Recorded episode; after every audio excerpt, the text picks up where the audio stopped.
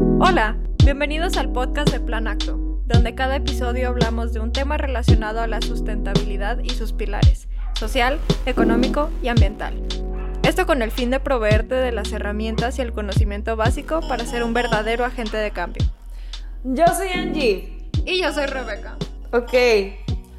Como vieron en el título, mejor con vaso de unicel. Nah. Nah. Entonces, Miren, ¿qué queremos decir con esto?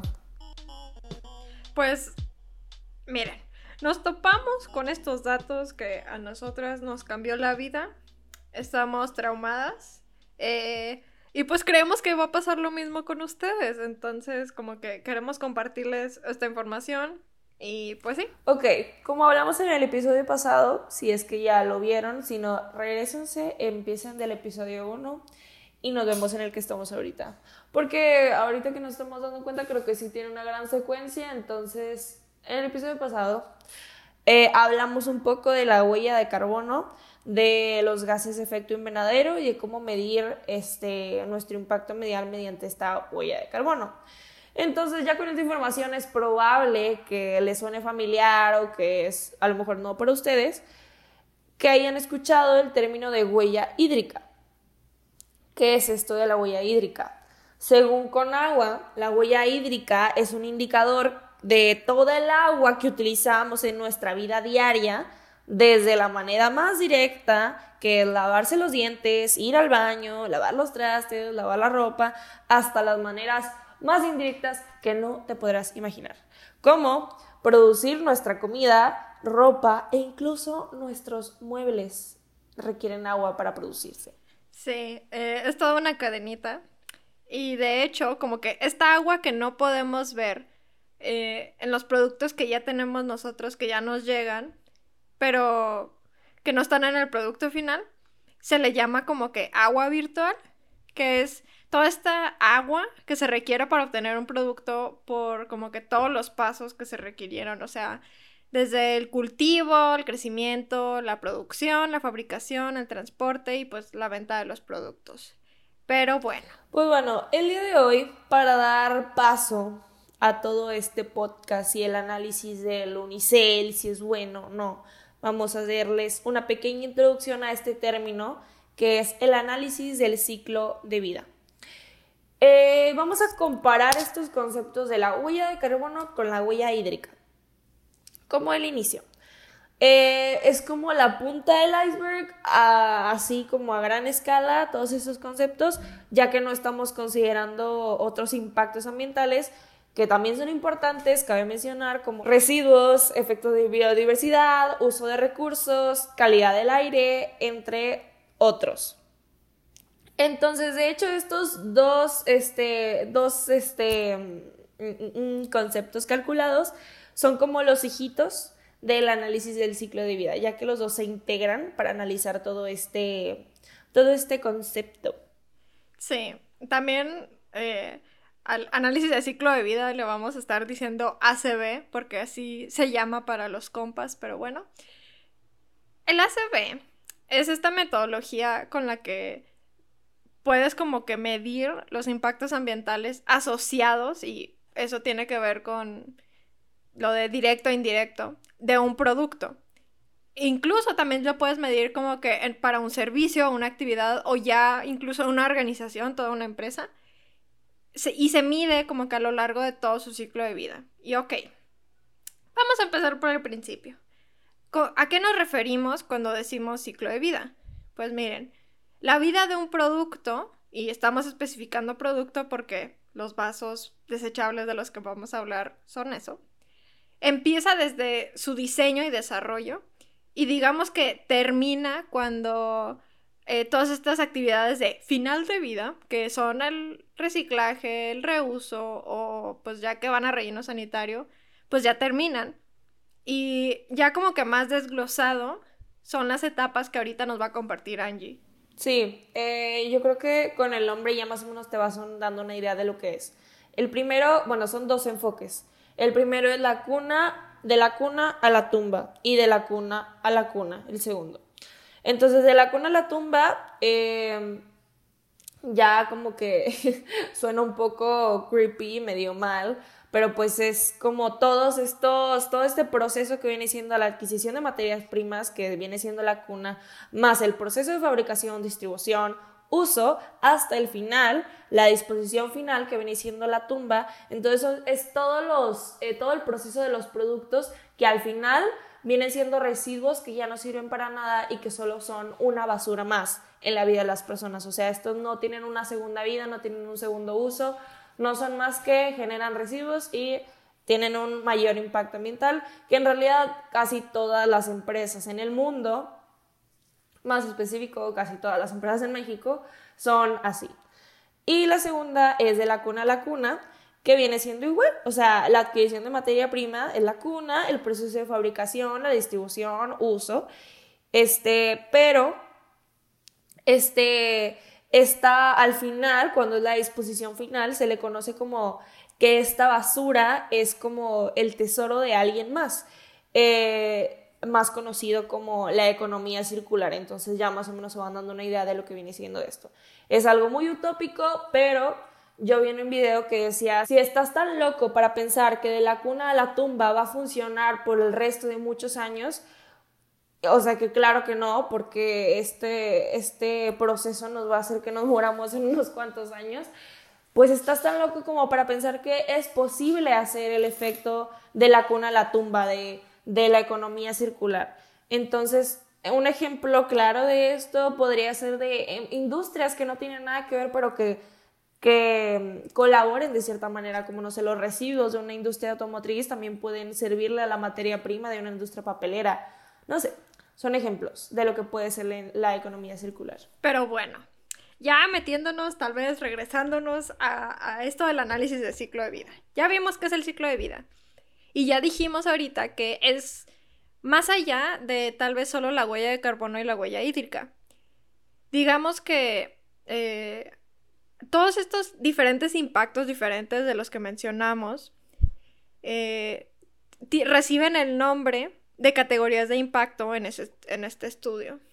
Y hay unos que son como que más generales, que les dicen endpoint, y otros que son más específicos, que son los midpoint. A gran, los generales eh, puede ser de que salud humana, recursos y ecosistemas.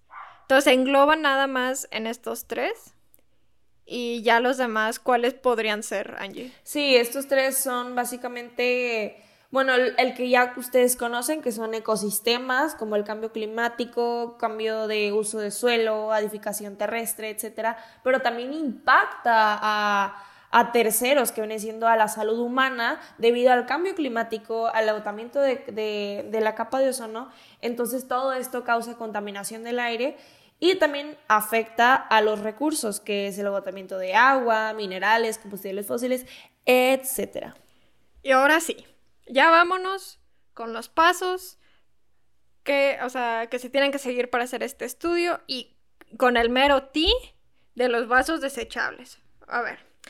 Nada más como que les quiero aclarar, digo, lo vamos a tener puesto pues como siempre en las referencias, pero este estudio yo lo conocí eh, porque eh, Juan Pablo Chargoy, que es el director general de gestión ambiental de ciclo de vida de El Cádiz, que está aquí en México, es como que un centro que se encarga o está muy metido con esto del ACB y del diseño sustentable. Lo pueden buscar en internet. Y estuvo muy padre porque en una clase fue que nos explicó de este caso. Íbamos a hablar de hecho de lo de las bolsas de plástico y de papel, pero se me hizo como que estaba muy padre este.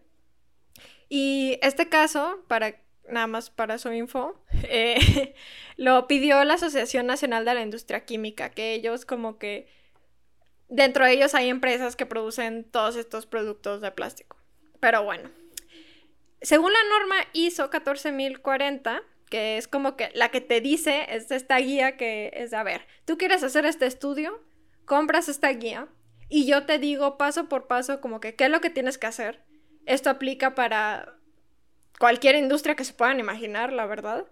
Y yo te digo qué tienes que hacer, cómo, tienes, cómo puedes validar tus datos y pues yo te doy de cierta forma el reconocimiento pues internacional porque tienen estándares así muy altos, eh, tienen renombre, nunca han tenido como que estos problemas o, o digamos como escándalos de que corrupción y demás, no. O sea, son súper justos y así. Entonces una empresa, una empresa compra la ISO, o sea, digo, porque ahorita vamos a mencionar los datos más básicos de lo que viene siendo una ISO, pero cuando compran esta guía o este manual, no sé cómo llamarle, ya tienen acceso a poder analizar sus productos y como tienen como todo este renombre internacional, ya tienen como que esa validez de que, ah, tienes una ISO, ah, ok, súper, súper buen, no sé, iba a decir otra cosa, ¿verdad? Eh, ya eh, tienes validez internacional, si te creen, no tienes corrupción, etc. Sí, más o menos es eso, ¿no? Sí, exacto. Sí, sí, sí, porque, pues sí, o sea, una cosa es que cumplas lo que hay aquí en México, que es obligatorio ciertas cosas, otras son igual opcionales. La ISO es opcional, pero ya es como que más fácil de que a nivel internacional, de que, ah, yo me quiero ir a meter a otro país. Ah, mira, ya tiene esta ISO, es internacional, entonces está, digamos, como que garantizado que ya está cumpliendo con las leyes de ahí. Y aparte, pues, se ve súper bien en tu, digamos, como que portafolio, en tu eh, currículum y así, como empresa. Y bueno, Mm, ¿Y esto lo tienen, perdón, esto lo tienen empresas grandes y pequeñas o solamente empresas muy, muy, muy grandes compran una ISO? Eh, según tengo entendido y de lo que me acuerdo de mis clases, como que, o sea, sí requiere de una inversión porque como que es de, y tienes que recabar datos, en este caso, y tienes que hacer estos planes y todo, de, a ver, vamos a ir haciendo estas mejoras, vamos a recabar estos datos y así. Entonces sí le tienes que meter una lana, pero en teoría empresa chica, mediana, grande lo pudiera hacer. Solo es como que, tenga los recursos para pagarlo. Entonces puede que termine siendo más viable o más común entre, yo creo, empresas medianas y grandes en adelante. Mm. En fin. Qué bueno saberlo. Sí, sí. Está, está muy interesante, pero... Ok. Los pasos del ACB son cuatro. sí, bueno, entonces, sí, los pasos son cuatro. Y el primer paso, este, obviamente quiero aclarar que solo son lo, como así como dijimos, la punta del iceberg de todo esto, o sea, no vamos a entrar como que mucho a detalle, pero es más o menos para que se den cuenta que es una ISO, cómo funciona y pues ya si les interesa la pueden comprar si tienen los recursos.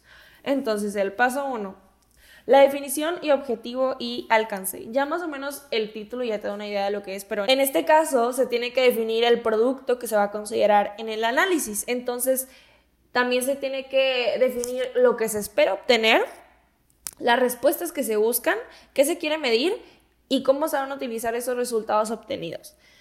Entonces, en este caso también vamos a tocar no nada más los pasos de la ISO, sino todo este proceso que le fue contando Juan Pablo sobre el estudio de los vasos unicel y los vasos de papel. Entonces, en este estudio se dio a conocer los impactos ambientales este, del ciclo de vida de los vasos desechables que están hechos de poliestireno expandido, que viene siendo el unicel, y la comparación con los vasos de papel plastificado de polietileno. Si no les suena, estos vasos son los que usas para no sé, McDonald's o Burger King o Carl Jr. son estos vasos que tienen papel, bueno, perdón, papel plastificado más bien. Sí, exacto. Eh, y bueno, un concepto rápido que voy a tratar como que explicarles lo mejor y más simple posible. Aquí entra un concepto que se llama unidad funcional, que básicamente es de que, ok, o sea, yo ya sé qué producto voy a usar, pero igual tengo como que, que definir cosas más específicas. O sea, yo sabiendo cómo funciona, cómo lo va a usar el consumidor, es como que cómo voy a acotar qué procesos sí voy a considerar, qué no, eh, cómo voy a medir, por ejemplo, en la etapa de uso y así. En el caso de los vasos, por ejemplo, la unidad funcional se definió como contener y mantener la temperatura de bebidas calientes y frías en vasos desechables de 10 onzas en el Valle de México y Jalisco durante el año 2010. Ahorita vamos a ver por qué tiene que ser tan específico, pero lo vamos a tocar, pues sí, más adelante en el episodio. Ok, el paso 2, que es el análisis del inventario. Entonces aquí se identifican y se cuantifica la energía eh, el agua, el, uso de materiales, todo lo que entra, como también todo lo que sale, que son las emisiones del medio ambiente. Eh, como también aguas residuales o incluso residuos sólidos. Entonces, mm, ya entrando al caso este del unicel y el de papel, para los vasos de unicel y el papel plastificado se consideran las etapas de obtención, obtención de materia prima, producción, distribución, uso y fin de vida.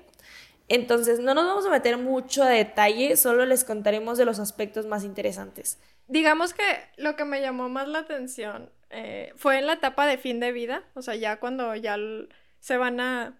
En ese caso eran desechar, porque, por ejemplo, en el vaso de unicel yo no sabía, yo supe hasta que nos contó de este caso este Juan Pablo en mi clase, es que técnicamente el unicel se puede reciclar. El problema es que aquí en México, y la razón por la que no se hace, es que no hay una infraestructura suficiente y no hay un mercado como que que lo haga rentable, o sea, que haya gente dispuesta como que a pagar y comprar y demás, como para que sí se haga.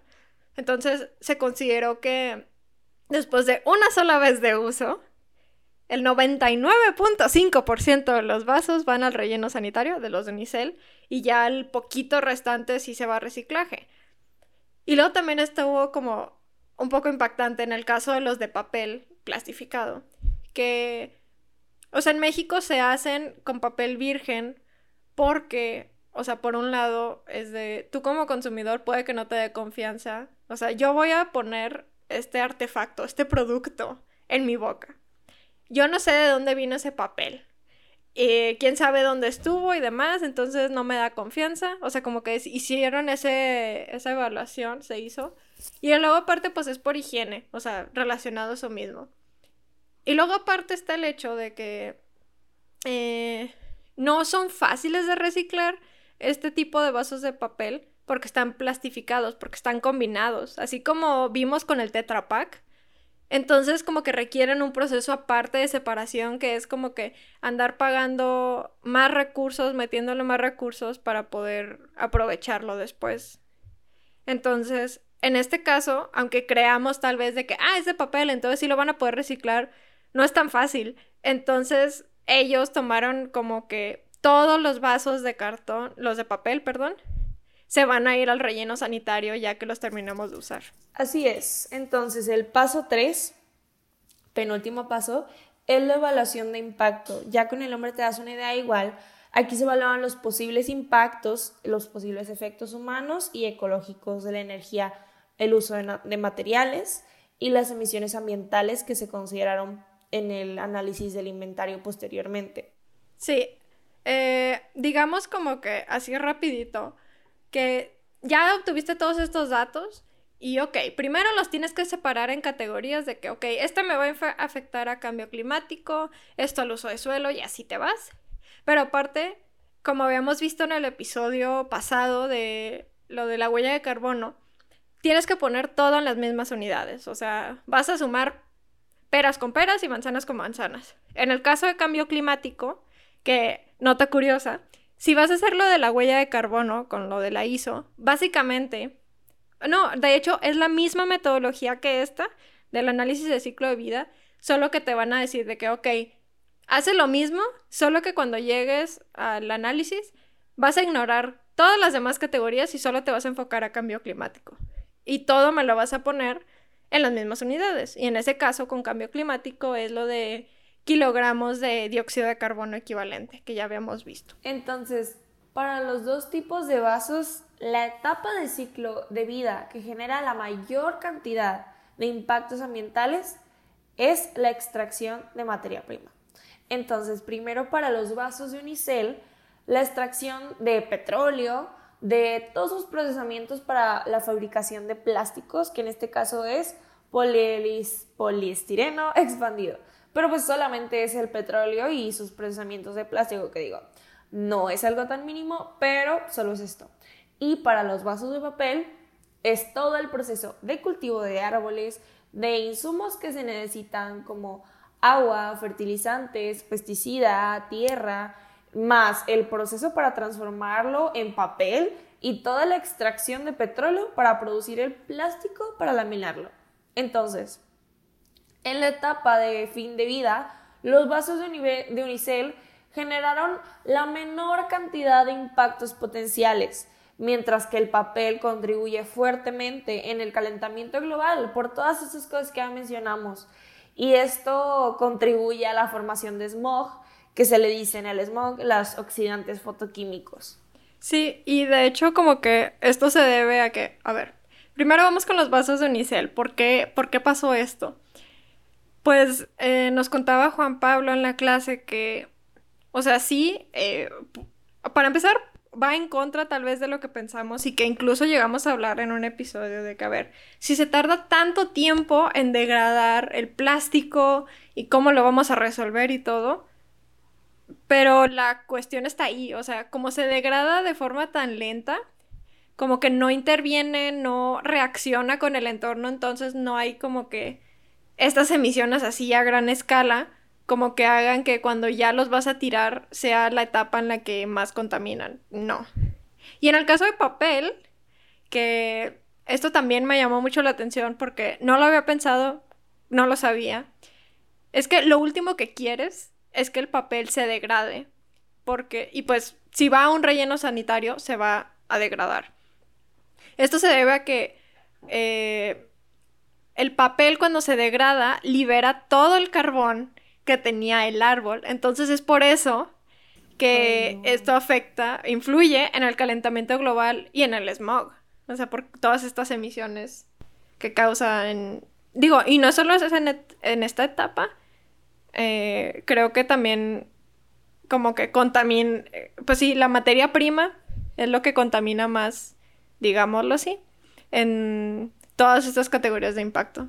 Entonces no son unas una razón nada más como por lo que contamina más, sino tiene miles de razones por las que el vaso de papel es mucho más contaminante. Sí, de hecho, o sea, como que ya si quieran ver números, sí les recomiendo, eh, no los tenemos aquí a la mano, porque pues puede que no nos diga nada. Para que lo vean más gráfico, neta, les recomiendo que vean el caso. Eh, ahí se los vamos a poner. Las referencias de Tumblr. Porque sí. Ajá. Eh, para los que no saben, pueden checar las referencias en el link del episodio, es planacto.tumblr, algo así. Igual lo pueden checar, ahí están muy buenas las referencias. Pero bueno, el último paso es la interpretación. Entonces, ya con todo el análisis de inventario y con la evaluación de impacto, se combinan para obtener estos resultados y finalmente obtener una buena interpretación y con eso se pueden hacer conclusiones y recomendaciones para la toma de las futuras decisiones de la empresa. Entonces, eh, en el caso, eh, el mayor impacto ambiental en el ciclo de vida del, vaso de unicel es por la obtención del estireno para producir el plástico. Entonces, eh, ya viendo como que los datos un poquito más fríos, en el informe de, del ISO, vienen nueve categorías del impacto eh, que se cumplen o, bueno, que se tachan para ver qué tanto impacto tiene este, el producto en el que tú estás analizando.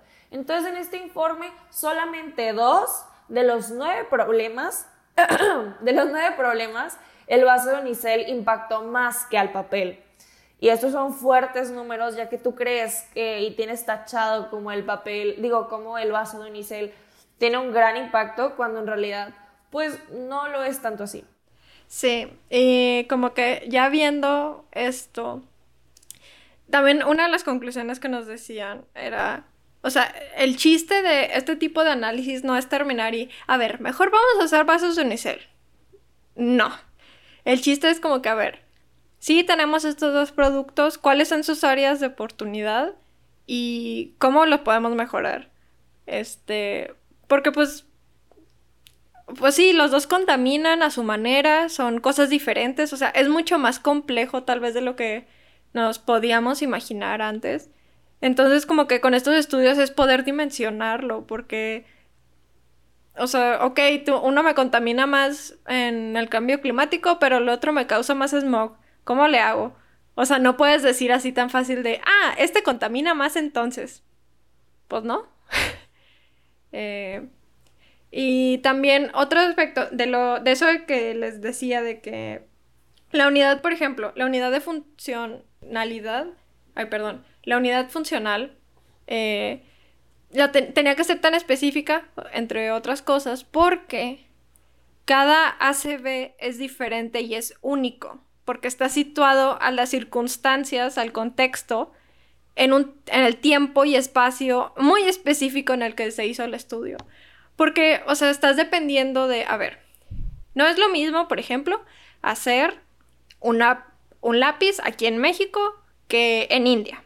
Para empezar, porque ahí es de que, ¿qué es lo más común en el país? ¿Cuáles son los procesos que más se usan? Eh, tal vez en, o sea, por ejemplo, aquí en México, pues sí, eh, la forma en la que gestionamos los residuos es mucho más común esto del relleno sanitario. Y en otros países puede ser que lo queman o que reciclan. Y. El transporte también, Exacto. O sea, ¿qué, ¿qué, formas de transporte hay, cuáles son las redes de distribución, o sea, todo este tipo de cosas. Pero también es de que, a ver, no es lo mismo hacer un lápiz en 2010 hacer un lápiz en 2020. Porque la tecnología que hay es diferente. Pues sí. No sé si me explico. Sí, no, y también como que ya con todo esto, con teniendo en contexto todo lo del ISO, o pues también podrías pensar en que pues es diferente, o sea, no sé, tú tienes dos vasos de unicel enfrente, aunque los dos sean de unicel, puede que uno contamine más que el otro porque uno tiene la ISO y ya hizo sus implementaciones, este, ya mejoró, este, no sé, el impacto de materia prima que tiene, entonces puedes tener dos vasos enfrente y uno contamina más que el otro, sin embargo los dos son de unicel, se podría decir. Exacto, y de hecho también eso, si están interesados también pueden meterse a ver eso de las ecoetiquetas, o sea, hay unas que hagan de cuenta que hacen todo este estudio, no, no estoy segura si es el mismo, pero hace cuenta te dice, yo tengo esta, yo tengo este estudio disponible y tú lo puedes ver. Entonces así, aunque tú tengas enfrente dos productos que sean iguales, como dice Angie, tú ya puedes ver de que, ah, ok, o sea, en realidad, si yo le compro a esta marca, a esta empresa, ellos tuvieron un menor impacto ambiental porque ya cambiaron sus procesos y demás. Y aparte... Sí, entonces también Ajá. perdón. No, no, no, continúa. Sí, entonces también, sí, también importa el producto que vais a escoger, pero también importa de dónde viene ese producto, o sea, de qué empresa este, estás comprando. Entonces ahí entra todo el, el consumir responsablemente, saber a qué empresas sí comprarle, a qué empresas te estás mintiendo, como ya lo habíamos hablado en episodios pasados, todo el eco-washing que existe. Entonces, la verdad es que hoy en día tienes que estar muy precavido hasta incluso en lo que compras y en, en lo que lees porque pues hay mentiras de por medio porque vivimos en un mundo capitalista consumidor que solamente quieren hacerte comprar lo que tienes enfrente, pero no, hay que analizarlo de muchas maneras y estar súper informado y para esto es toda esa información que les traen. Sí, exactamente. Y también otro lado es, no solo se dejen vender o comprar por eso de que, ay, es que es mejor el papel, entonces estamos produciendo por el papel. También es muy importante cuál es la gestión que tiene esa empresa. Así que, sí.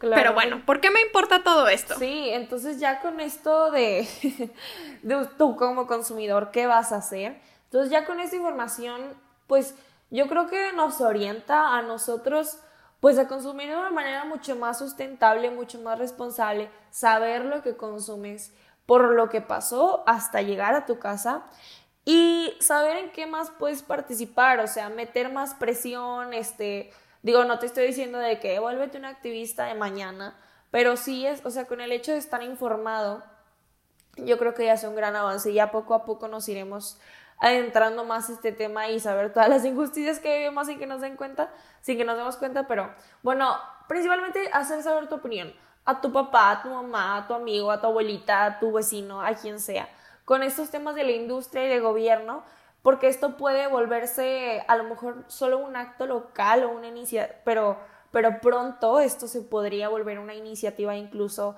global, internacional. Sí, y bueno, a nivel industria, ¿por qué me importa? Eh, tal vez como que siendo empresario, emprendedor, lo que sea, pues porque por un lado, eh, esto te ayuda a tener mayor eficiencia en tus procesos y en tus productos. También porque puedes tener una mejor gestión de riesgos y pues incluso aumentar la calidad también de tus procesos y de tus productos. Y pues a grandes rasgos eso te ayuda también a mejorar tu imagen y tu valor como marca, pero no solo como que a nivel de empresa así global, enorme, un megacorporativo, sino también para los pequeños proveedores y productores. Así es. Y a nivel gobierno, que me estás escuchando, espero. Bueno, esto me, me, llama mucho la atención porque yo vi hace poco en un documental que decía que antes, ay, golpeé mi escritorio, antes el gobierno tenía como, siento que lo teníamos como que muy, muy, con una vara muy alta, como que él, bueno, no una vara muy alta, sino que era el, que nos controlaba eh, como la autoridad suprema. Sin embargo, con los años el gobierno se ha ido, no achicando más bien que las empresas se han ido agrandando, entonces están ahora como que más o menos al mismo nivel. Entonces, todo lo que las empresas hagan repercute al gobierno, que repercute a nosotros. Entonces, eh, ahora por eso es importante estas legislaciones, o sea, tiene, tiene impacto, este, bueno, todo esto del, del ISO y de cosas como que para implementar este, el, el reducir el impacto ambiental. Tiene impacto en las legislaciones, en las normativas, que se, que se vean mejor los, los sectores industriales a nivel regional o incluso internacional. Entonces, no nada más es que nos ayuden a nosotros como ciudadanos, sino que también se ve bien a, por fuera, o sea, cómo nos ven los otros países y eso también es como que un, un, factor muy importante para para el gobierno. Y digo, ya como habíamos mencionado, nos, nos beneficia a nosotros ya que, como ya habíamos dicho, todo repercute en todo. Eh, nombrando estos pilares de la sustentabilidad, que es lo económico, lo social y lo ambiental. Entonces, todo este mejora a nivel internacional pues hace que obtengamos reconocimientos y podemos tener incluso mejores alianzas, este, incluso mejores empresas extranjeras que se vean interesadas en venir y eso genera más desarrollo económico y más desarrollo en general. Y pues bueno, eh, ¿qué te pareció la metodología del análisis de ciclo de vida, Angie? pues digo, si me hace una metodología muy buena, yo creo que nos puede servir a todos como tanto como país, como ciudadano, como empresa pero pues digo, no sé, o sea, a lo mejor y siento que puede tener sus fallas como que está muy, digo, como la vimos, está muy como por encimita, ¿no? Sí, no, digo, aquí sí fue muy leve, digo, yo en mis clases, específicamente en una es donde ya la estoy viendo a más profundidad, pero sí como que puede que, esto como iniciación está bien, pero creo que como que sí había visto algo de... Eh, me llegué a topar investigando de esto, como ensayos e investigaciones, cosas por el estilo de que, o sea, sí tienes, como tú dices, o sea, tiene sus fallas, como que creo que llegué a ver algo de que puede ser como subjetivo hasta cierto punto y también puede ser complejo, porque, pues sí, o sea, esto de andar recopilando datos de todo lo que haces y e incluso pues todas las empresas que están de por medio, o sea, si tú tienes un proveedor le tienes que pedir datos a ellos y así. Entonces, sí se complica. Pero está muy buena esta información y yo creo que ustedes como plan actores eh, les va a servir bastante. Digo, a lo mejor está un poco, no sé, a lo mejor nunca lo habían escuchado o es nuevo el término para ustedes. Pero si son emprendedores o trabajan en una empresa, yo creo que esto sirve bastante ya que, como ya habíamos mencionado, tiene validez internacional y te vuelve una empresa que es mucho más confiable. Entonces, tanto te ayuda a ti como también nos ayuda en general a todos. Digo, siempre decimos, todo está absolutamente conectado. Entonces, si ayudas a una empresa, ayudas a la economía local y luego a la economía global y luego, o sea, no sé, todo está muy conectado. Entonces, em, eh, pueden checar en, en, los links del episodio. Pueden checar la, pueden checar la norma ISO en los links, este, cuánto cuesta y pues, y ya. y sí, eh, pues sí, la metodología ACB no es perfecta, Pero es un inicio y al final de cuentas es una herramienta para hacer mejor las cosas. Así que con esto los dejamos. Cualquier comentario, cualquier pregunta, nos pueden contactar a través de nuestras redes. Estamos en todos lados como Planacto. Y pues, muchas gracias por escucharnos. Como siempre, nos vemos en el siguiente acto.